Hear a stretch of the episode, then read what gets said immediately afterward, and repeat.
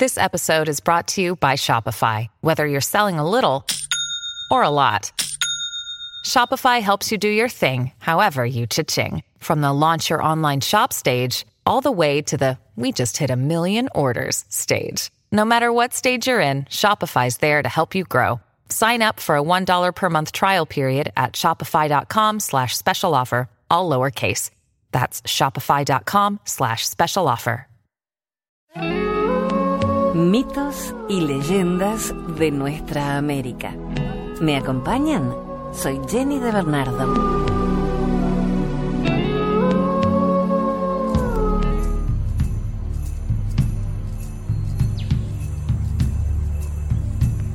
El irupé es una planta acuática maravillosa.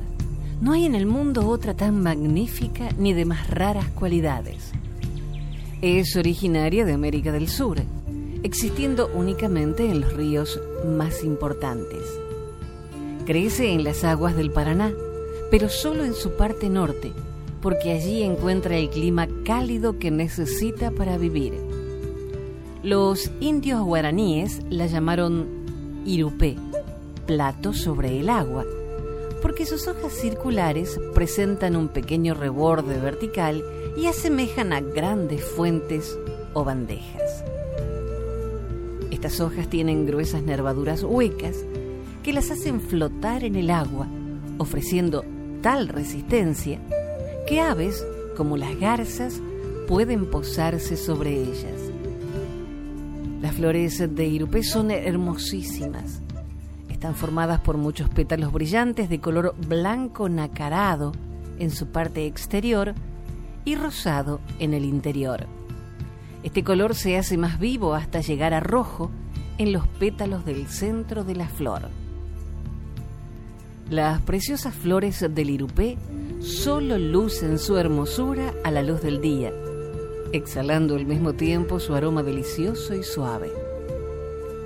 A la hora del crepúsculo pliegan sus pétalos y lentamente desaparecen bajo el agua, como si quisieran reposar durante la noche. Al despuntar el alba, surgen nuevamente perfumadas y bellas. El fruto del irupé del tamaño de un coco está recubierto de semillas negras como granitos de pimienta estas semillas, según se asegura, ofrecen cierto alimento. Por eso la planta ha recibido también el nombre de maíz del agua. Victoria regia la llaman muchos, y bien podrían proclamarla reina de nuestras plantas, ya que la naturaleza la hizo generosa cual ninguna, para que ofreciera el esplendor de su belleza, la bondad de su fruto, y el delicado aroma que sus pétalos esparcen sobre las ondas del hermoso Paraná. Esta es la leyenda guaraní de El Irupé.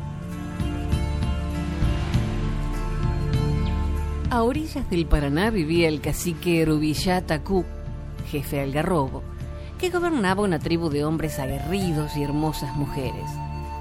Rubillataku tenía una hija, Morotí, blanca, joven y bella pero orgullosa y coqueta, novia de Pitá, rojo, el guerrero más valiente de la tribu. Morotí y Pitá se querían mucho, pero el genio del mal, envidioso de los jóvenes, inspiró una mala idea a la indiecita. Un día, al caer la tarde, paseando por la orilla del río con otras doncellas, Morty vio a Pitá que en compañía de varios guerreros se ejercitaba con el arco y las flechas. Para demostrar a sus amigas cuánto la amaba Pitá y cómo satisfacía todos sus caprichos, les dijo con orgullo, Ahora verán cómo Pitá cumple cualquier deseo mío. ¿Ven este brazalete? Lo arrojaré al río y mi novio irá a buscarlo. Una de sus amigas la interrumpió. No hagas eso, Morotí. Es muy peligroso y Pitá podría ahogarse. A lo que Morotí respondió, no seas tonta. Pitá es el mejor nadador y el más valiente de la tribu. Irá a buscar mi brazalete al fondo del río. Inmediatamente sacó la alhaja de su brazo y llamando a Pitá ordenó, Pitá, he arrojado mi brazalete al Paraná y lo quiero, ve a buscarlo. Pitá, que quería mucho a su novia y la complacía siempre, se arrojó al agua seguro de volver, satisfaciendo así una vez más a su hermosa Morotí. Pero sucedió que los que quedaron en la orilla esperando ansiosos la vuelta de Pitá, empezaron a impacientarse pues éste no volvía. ¿Qué podría haberle sucedido? ¿Habría quedado enredado entre las raíces de alguna planta? ¿Estaría herido? Así pensaban, cuando Morotí desesperada y llorosa dijo, yo soy la culpable de lo que sucede. Pitá debía haber salido ya. Algo le ha pasado, yo no quiero que muera. Que llamen al adivino de nuestra tribu y diga qué debemos hacer para salvarlo. Varios guerreros salieron inmediatamente a buscar al hechicero y al rato volvieron con él. Todos hicieron silencio mientras el hechicero mirando las profundas aguas del río dijo con voz misteriosa, Ya lo veo, es él, Pita. Está con Payé, hechicera de las aguas, en su hermoso palacio de oro y piedras preciosas. La dueña de las aguas quiere que se quede y para ello le ofrece todas sus riquezas. Pitá parece aceptar. Y tú, Morotí, por tu orgullo y tu coquetería eres la única responsable de la pérdida de nuestro mejor guerrero. No, no, yo quiero salvarlo, gritó Morotí desesperada. Dime qué debo hacer y te obedeceré ciegamente. Y el hechicero habló. Tú eres quien puede salvarlo, tú y solo tú. Espero tu mandato. Habla. Debes arrojarte al Paraná y traerlo tú misma a la superficie. Tú debes arrancarlo del poder de la dueña de las aguas. Te obedezco, hechicero, y me arrojo al río. Yo volveré con Pitá. Mi amor vale más que todas las riquezas de Icuñapayé. Diciendo así, se arrojó las aguas que se abrieron para dejar pasar a la coqueta y orgullosa joven que arrepentida iba a salvar a su novio del poder de la hechicera de las aguas. Toda la noche debieron esperar el regreso de los jóvenes.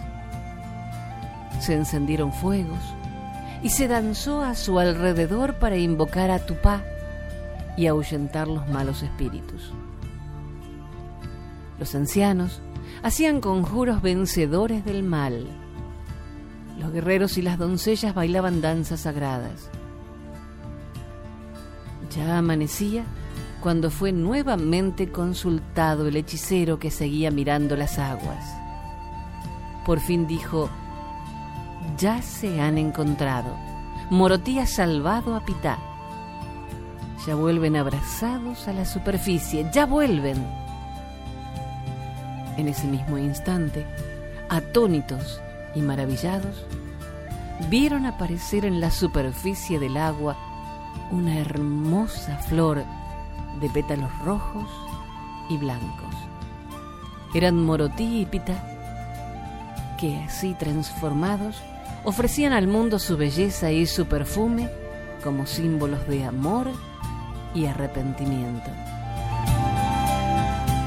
Extraído de Cuaderno de Cuentos y leyendas indígenas.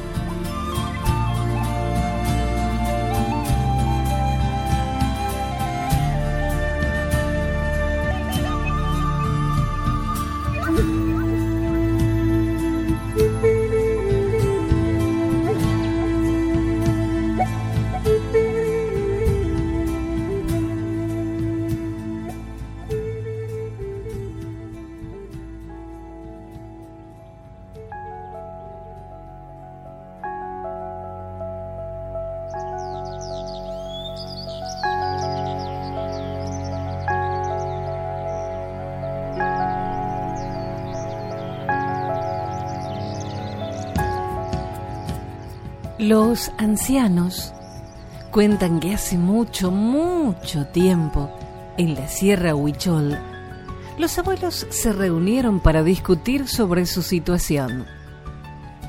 La gente se encontraba enferma, no había ni agua ni comida, no llovía y la tierra estaba seca.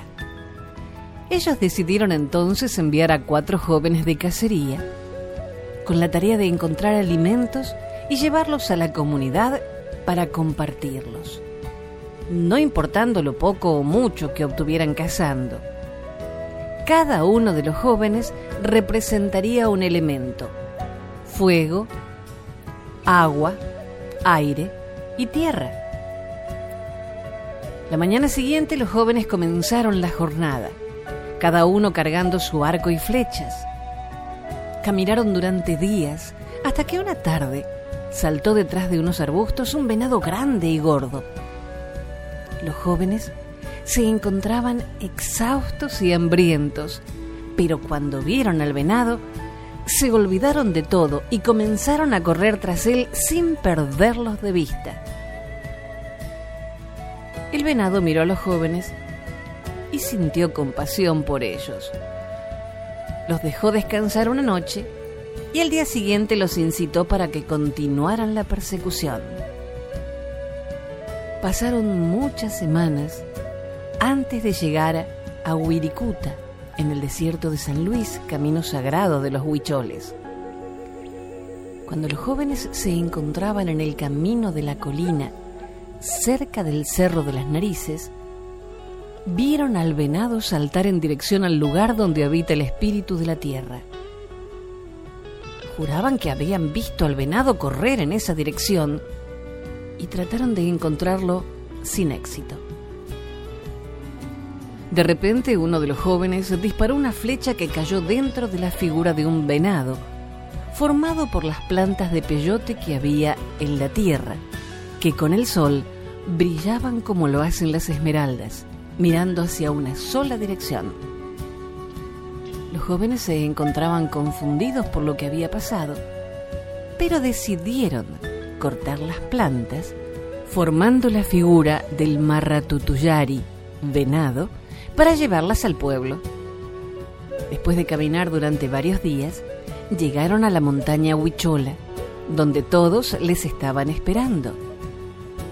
Dirigiéndose inmediatamente a los ancianos, les contaron su experiencia los ancianos comenzaron a repartir el peyote entre la población y después de un tiempo no sintieron más hambre o sed.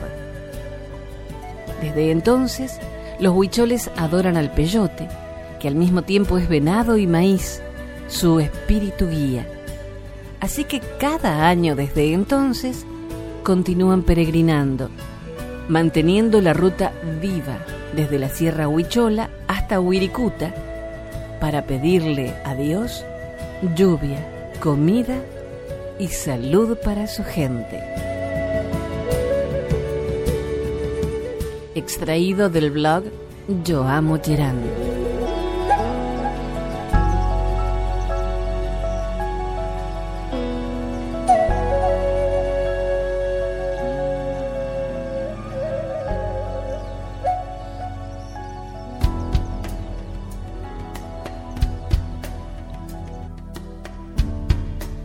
Desde Venezuela, el dueño de la luz.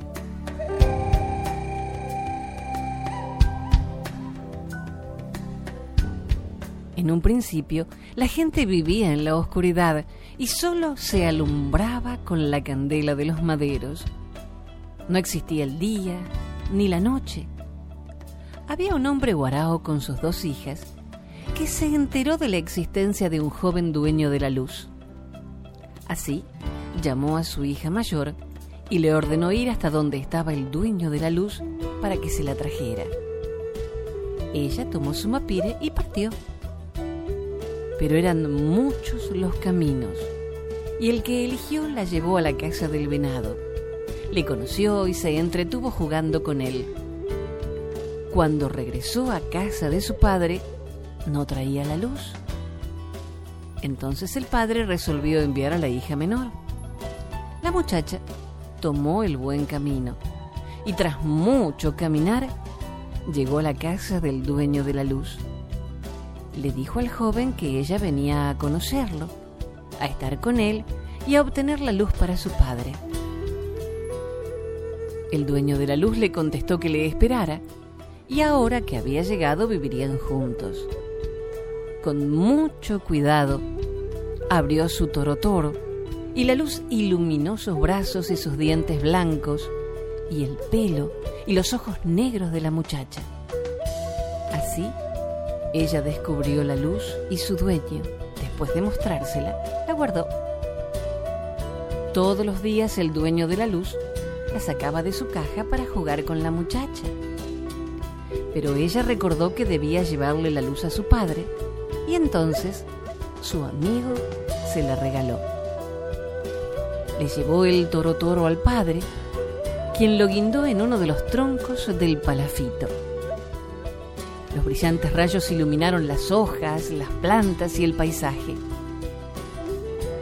Cuando se supo entre los pueblos del delta del Orinoco que una familia tenía la luz, los guarao comenzaron a venir en sus curiaras a conocerlas. Tantas y tantas curiaras con más y más gente llegaron que el palafito ya no podía soportar el peso de tanta gente maravillada con la luz. Nadie se marchaba porque la vida era más agradable en la claridad. Y fue que el padre no pudo soportar tanta gente dentro y fuera de su casa que de un fuerte manotazo rompió la caja y la lanzó al cielo. El cuerpo de la luz voló hacia el este y el torotoro hacia el oeste. De la luz se hizo el sol y de la caja que la guardaba surgió la luna. De un lado quedó el sol y del otro la luna pero marchaban muy rápido porque todavía llevaban el impulso que los había lanzado al cielo. Los días y las noches eran muy cortos. Entonces, el padre le pidió a su hija menor un morrocoy pequeño. Y cuando el sol estuvo sobre su cabeza, se lo lanzó, diciéndole que era un regalo y que lo esperara. Desde ese momento, el sol se puso a esperar al morrocoy. Así, al amanecer, el sol iba poco a poco al mismo paso del morrocoy.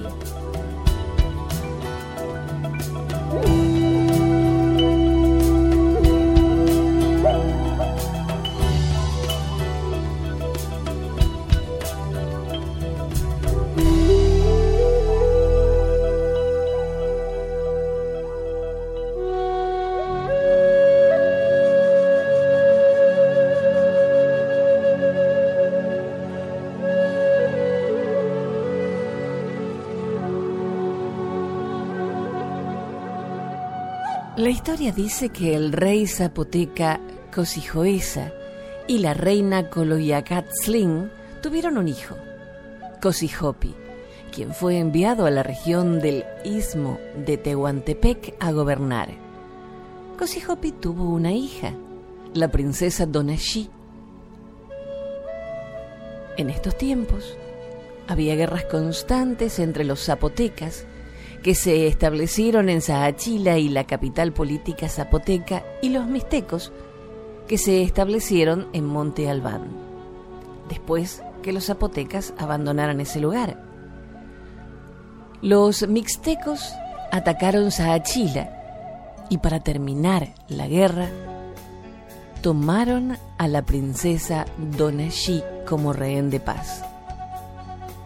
Entonces, los zapotecas contraatacaron Monte Albán y por ser un ataque repentino, los mixtecos huyeron y decapitaron a la princesa Donashi.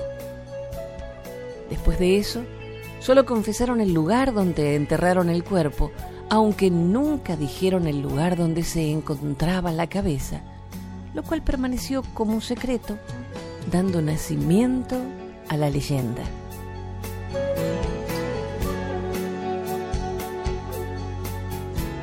La leyenda de la princesa Donají dice que un pastorcillo que cuidaba a sus animales en lo que hoy se conoce como San Agustín de las Juntas, cerca del aeropuerto internacional de la ciudad de Oaxaca, encontró un lirio silvestre, flor también conocida como azucena. Y en vez de cortarla solamente desde el tallo, decidió arrancarla de raíz. Cuando cavaba, pudo ver una oreja humana, después la cabeza completa, la cual se dice se preservaba intacta y pertenecía a la princesa Donashi. Se reconoció por las ricas decoraciones que presentaba. Tiempo después, tanto cuerpo como cabeza se sepultaron en el templo de Cuilapán. De hecho, se bautizó a la princesa como Juana Cortés.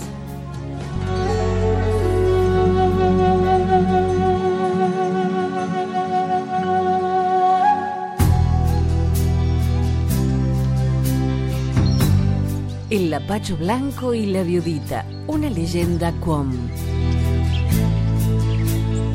Hace muchísimo tiempo, en la zona central del Chaco, vivía una comunidad de aborígenes Quom.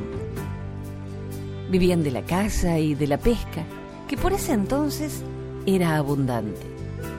Niagasic, un caciquillo fuerte, valiente y hermoso, iba a casarse con la hija del cacique llamada Chona.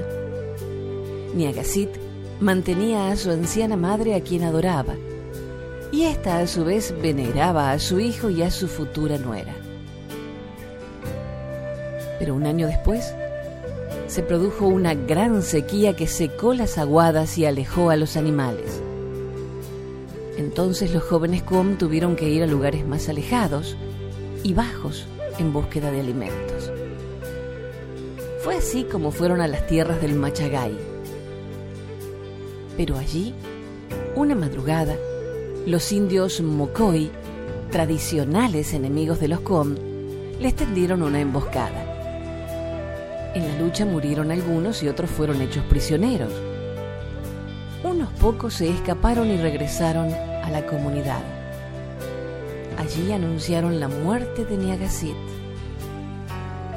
terriblemente apenada por la infausta noticia, su madre murió esa misma noche.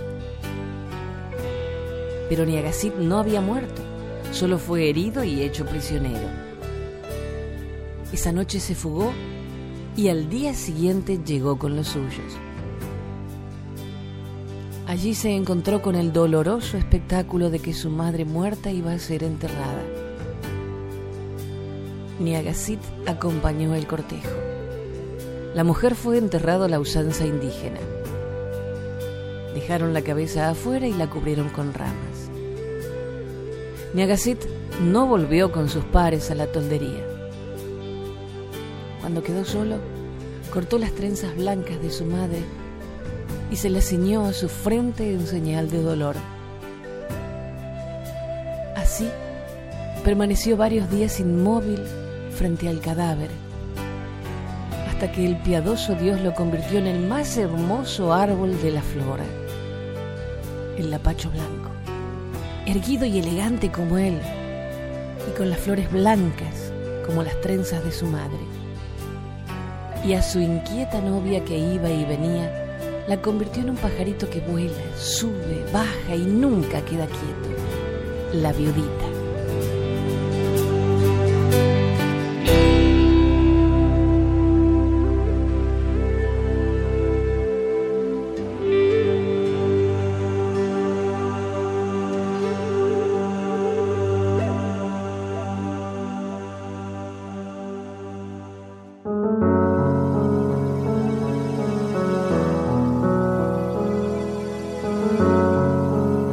Colibrí, una leyenda maya.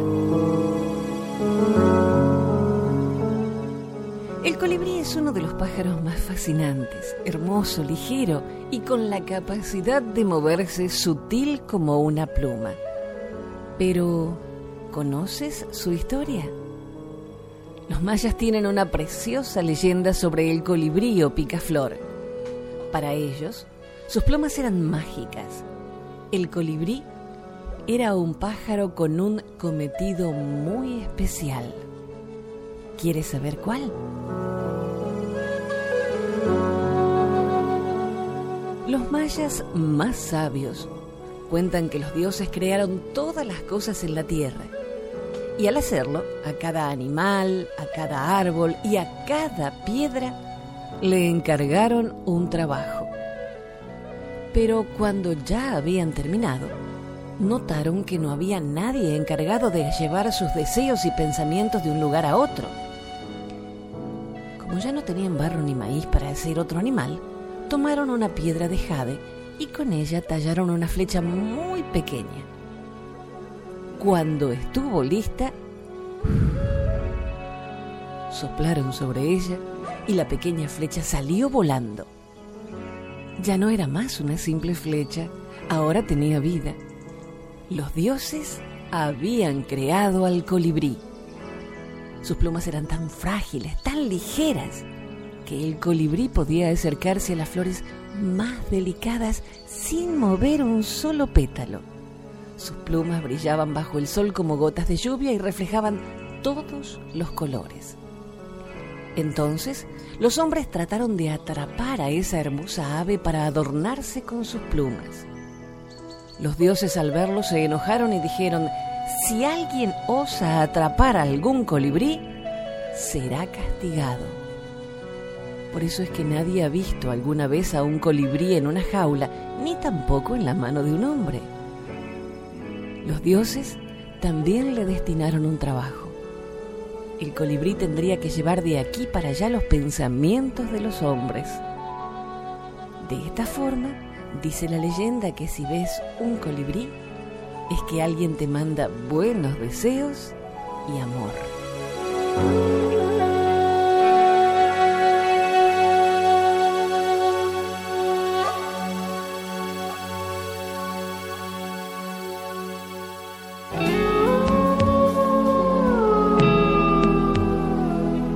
Hasta el próximo relato. Soy Jenny de Bernardo.